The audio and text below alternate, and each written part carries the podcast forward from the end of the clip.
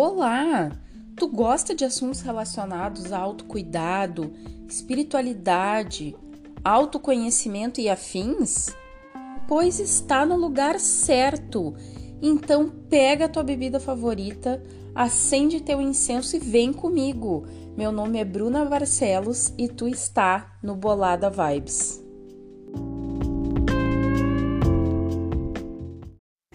Olá, pessoal, tudo bem? Já quero avisar para vocês que nesse episódio de hoje vai ter grito, vai ter barulho de água, vai ter cachorro latindo, vai ter tudo que vocês imaginarem, porque eu estou em uma praça.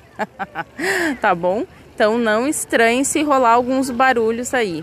Mas eu estava com saudade de vir aqui falar com vocês.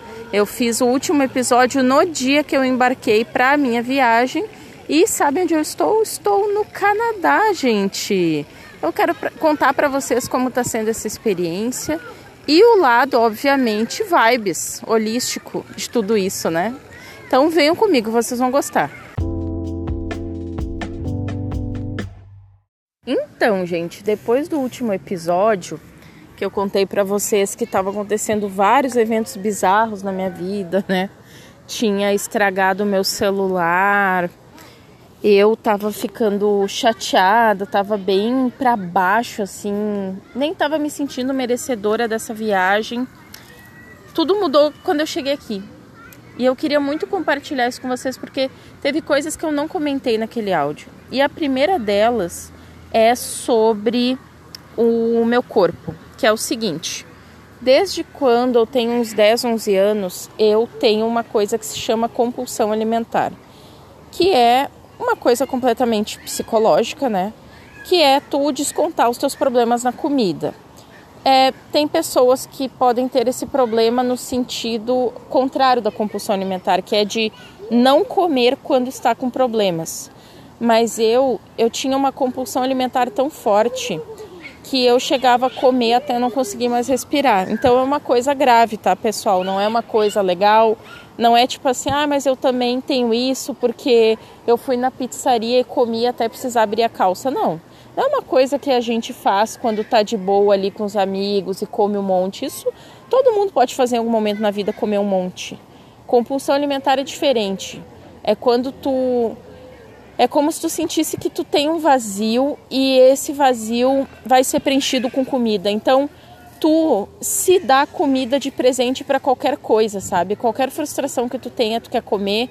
E quando tu fica alegre, tu também quer se dar comida de presente, porque tu associou que comida é presente. Então, eu luto contra isso há muitos anos eu sou uma pessoa considerada por aquele IMC, uma pessoa que tem obesidade. Não sou obesa mórbida, tá? Eu tenho obesidade grau 1. Então, eu sou acima do peso e tô dentro da faixa da, da obesidade lá, né? E durante muito tempo eu neguei isso, eu ficava revoltada, eu até. Eu era uma que falava muito sobre assuntos de gordofobia, porque realmente, tá, gente? É, isso existe e é horrível tu sofrer gordofobia. Só que isso não me ajudava. Por mais que eu seja sim a favor de ter a luta contra a gordofobia, porque eu vivi e vivo isso muito na pele, eu comecei a entender que esse monte que eu tô falando sobre gordofobia é eu querendo mascarar o fato de que eu não quero mudar. De que eu não tô aceitando que eu tenho um problema em relação a isso.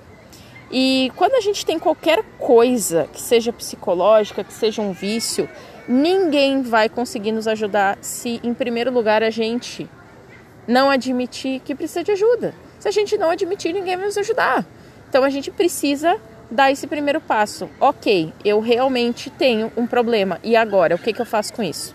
Então, eu já fiz terapia com um psicóloga, mas eu senti que a, a psicóloga em específico, né, que eu que eu ia, eu senti que ela não, não soube, não conseguiu lidar com esse problema e tá tudo bem. Não estou fazendo uma crítica a ela, estou dizendo que tá tudo bem. E mas eu quis insistir nisso, tipo, tá, mas eu tô desde os meus 10 anos, eu já tô com 20 e poucos, para ser específica, 28 anos, e eu quero mudar isso. Então eu comecei a correr atrás. E aí, é, um pouco antes da viagem, no meio desse turbilhão de coisas que eu tô contando para vocês, foi bem quando eu decidi que eu ia voltar a me cuidar. Foi antes de começar essas, essas tretas. Eu tenho que fazer uma alimentação específica, eu tenho uma dieta restritiva, tá? E eu deveria me exercitar bastante. E aí, antes da viagem rolar, eu até tinha conseguido voltar à minha dieta, tava ok. Tinha até conseguido perder 3 quilos antes da viagem, mas os exercícios eu estava deixando muito a desejar. Porque como eu sou produtora de conteúdo, fica aquela função de ah, fico o dia inteiro sentada, daí quando eu não estou produzindo, eu estou estudando, ou eu estou editando, ou estou publicando. Então eu ficava, ai não, se eu sair de casa agora, isso vai me atrapalhar, sabe? Eu não queria dar a pausa. Só que é justamente o contrário, né, gente? Tem que dar essa pausa. Isso ajuda em tudo, melhora no sono, no humor, na criatividade. Então, é, eu, eu já sabia que eu tinha que botar isso como um objetivo e seguir, mas estava difícil. E aí aconteceu um episódio muito interessante antes da viagem. É, teve um dia que eu tive um estresse muito grande e eu respirei e falei para mim mesma: eu não vou comprar lanche, porque eu não me permito mais fazer isso. É, é, eu dei um comando para mim mesma. E foi a primeira vez, gente. Sério, eu fiquei muito emocionada comigo mesma quando eu me vi nesse momento. Porque todas as outras vezes na minha vida que eu tinha um episódio de compulsão alimentar, eu estava estressada, irritada com alguma coisa, eu me dava comida de prêmio e pronto, comia até não conseguir mais respirar e pronto, para mim estava ótimo. No outro dia eu acordava plena. Só que o problema é que isso, querendo ou não, é um vício. E quando tu tem um vício, não é assim que se cura. É tu indo na raiz do problema, entendendo por que, que tu faz isso e não fazer mais. Porque qualquer coisa que é considerada um vício é uma coisa que não é boa para ti. Então, quando eu consegui dar essa voz de comando para mim mesma de eu não me permito mais. Essa é a última vez na minha vida que eu quero estar nesse estado. Eu quero ser uma pessoa melhor e eu não preciso disso para mim. Quando eu vi que eu consegui, eu fiquei realizada, realizada. E como eu disse, isso foi antes da viagem, né? E aí eu cheguei aqui e eu tava com muito medo, porque eu achei que eu ia comer demais e que como era uma viagem, eu não ia conseguir dar conta. Gente, completamente ao contrário. Eu vim com a cabeça muito aberta para cá, né? Gente, eu tô aqui há duas semanas, né? Eu já consegui emagrecer mais dois quilos. Eu tô me alimentando super bem e eu como tudo que eu tenho vontade. No dia que eu cheguei, o sogro da minha irmã tinha deixado sonho pra gente. E ele deixou horrores de coisa pronta, ele deixou cuca. Ah, ele deixou um monte de coisa assim, ó, tudo guloseima, gostosa, sabe? A minha mãe fez cuca, a gente comeu pizza. Então, assim, eu não tô me privando de comer coisas que eu gosto. A única diferença é que em nenhum momento foi por compulsão. Todas as vezes foi porque eu queria comer, então eu ia lá e comia até que eu estava satisfeita e pronto. E nisso eu já então consegui emagrecer. E olha, eu vou dizer que aconteceu uma outra situação que me chamou muita atenção. É, eu estou no meu ciclo, no meu período menstrual aqui. E todas as vezes que chegava nesse período, eu engordava 3 quilos, que era só inchaço que eu ficava pura água. E eu acho que agora, como eu tô fazendo muita caminhada aqui, que era o meu objetivo principal, a função do exercício físico, que eu sabia que eu tinha que melhorar, que eu sabia que eu tinha que botar como objetivo, eu simplesmente não engordei, eu não enchei. Eu fiquei muito feliz de ver isso. Eu fiquei tipo, opa! Então quer dizer que o motivo pelo qual eu inchava tanto é porque eu estava completamente sedentária. Então quando vinha, né, é, esse momento ali da pré-menstrual, eu ficava retendo líquido porque não tinha, não estava liberando. Então, isso foi uma coisa assim, ó, incrível, gente, sério. Isso foi uma coisa que eu tô muito orgulhosa de mim mesma nessa viagem. E outra coisa que eu não lembro se eu contei no último episódio é que eu vim para cá para fazer um intercâmbio. Então, assim, eu já aprendi inglês no Brasil. Eu fiz um curso de inglês que, inclusive, era considerado avançado lá só que foi em 2010, 2011. E desde então eu praticamente não pratiquei mais nada. Eu entendo tudo que as pessoas falam, é, também consigo ler tranquilamente, mas a fala e a escrita era o pior, assim, porque o meu, como se fosse assim, o meu sotaque é muito forte então tem várias palavras de inglês que eu acabo falando errado, porque eu quero falar uma coisa meio abrasileirada. E a escrita, é, eu esqueço de colocar no passado, no futuro, sabe? Coisas assim. E quando eu cheguei no curso, eu fiquei muito feliz comigo mesma porque eu vejo que a gente tem uma capacidade muito forte de se virar nos 30, sabe? Primeiro que assim, ó, eu cheguei aqui no Canadá, sabe o que mais que aconteceu? O meu óculos quebrou, que já não basta tudo que eu tinha contado para vocês que tinha quebrado no Brasil, tinha que chegar aqui e quebrar meu óculos também, bem interessante, né? Aí eu fui para aula com óculos quebrado, cheguei lá, todos os meus colegas tinham tablet ou notebook. Eu não sabia que se usava isso e não trouxe meu notebook do Brasil, e mesmo que eu trouxesse a tomada que não é a mesma, eu tive que pedir para minha irmã. Para minha sorte, tem um tablet que os meus sobrinhos não estavam usando mais e foi emprestado para mim, então eu tô conseguindo fazer o curso com ele. E melhorou muito para mim, porque daí a tela é maior. No primeiro dia eu fiquei me virando só com o meu celular, lembrando que eu estou com um celular que não é novo. Lembram?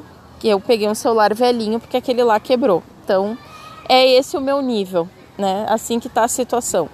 Mas ao invés de eu ficar triste, braba, decepcionada, eu fiquei mais estimulada ainda. Tipo, olha, todo mundo tá aqui com tudo, sabe? Com ótimos celulares, com ótimos computadores. E eu via que tinha colegas que estão nem aí, como sempre tem em qualquer escola, né? É, tinha colegas que ficam faltando, e tem os que têm muita dificuldade mesmo tendo todas essas tecnologias e eu via que eu dentro de todas essas minhas limitações eu tava conseguindo dar um jeito, sabe? Eu tava conseguindo ir bem. Aí na primeira semana, a única coisa assim que a minha nota não foi muito boa realmente foi a escrita, que deixou a desejar, como eu já tinha dito antes. Mas a professora elogiou bastante a minha fala e essa semana ela disse que eu tô muito melhor que na semana passada, inclusive na escrita. Então, não tem como ficar não ficar, no caso, né, feliz comigo mesma. Eu tô muito orgulhosa porque geralmente quando aconteciam coisas como rolaram comigo, de parecer que tá vindo uma avalanche de coisas que não estão dando certo, a primeira coisa que eu fazia era desistir de tudo era ficar revoltada. E era o quê? Descontar tudo na comida, né? Falei para vocês. E, e sempre me botar como vítima de tipo, ai, nada dá certo para mim, é só eu tentar fazer alguma coisa que tudo dá errado. E dessa vez eu fiquei tipo, não. Não, eu não me permito falar isso para mim mesma, porque eu sou capaz de tudo. Eu não preciso das melhores coisas do mundo para conseguir, mas eu mereço as melhores coisas do mundo, então eu quero que elas venham para mim porque eu acredito que eu sou merecedora. Mas eu também consigo ver o quanto no meio de uma tempestade, digamos assim, eu consigo seguir navegando.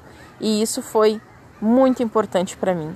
Eu gostaria que todos vocês que me ouvem, me acompanham aqui, vocês fizessem esse balanço com vocês mesmos. Sabe? Quando vem uma enxurrada de problemas, de coisas ruins, como vocês agem?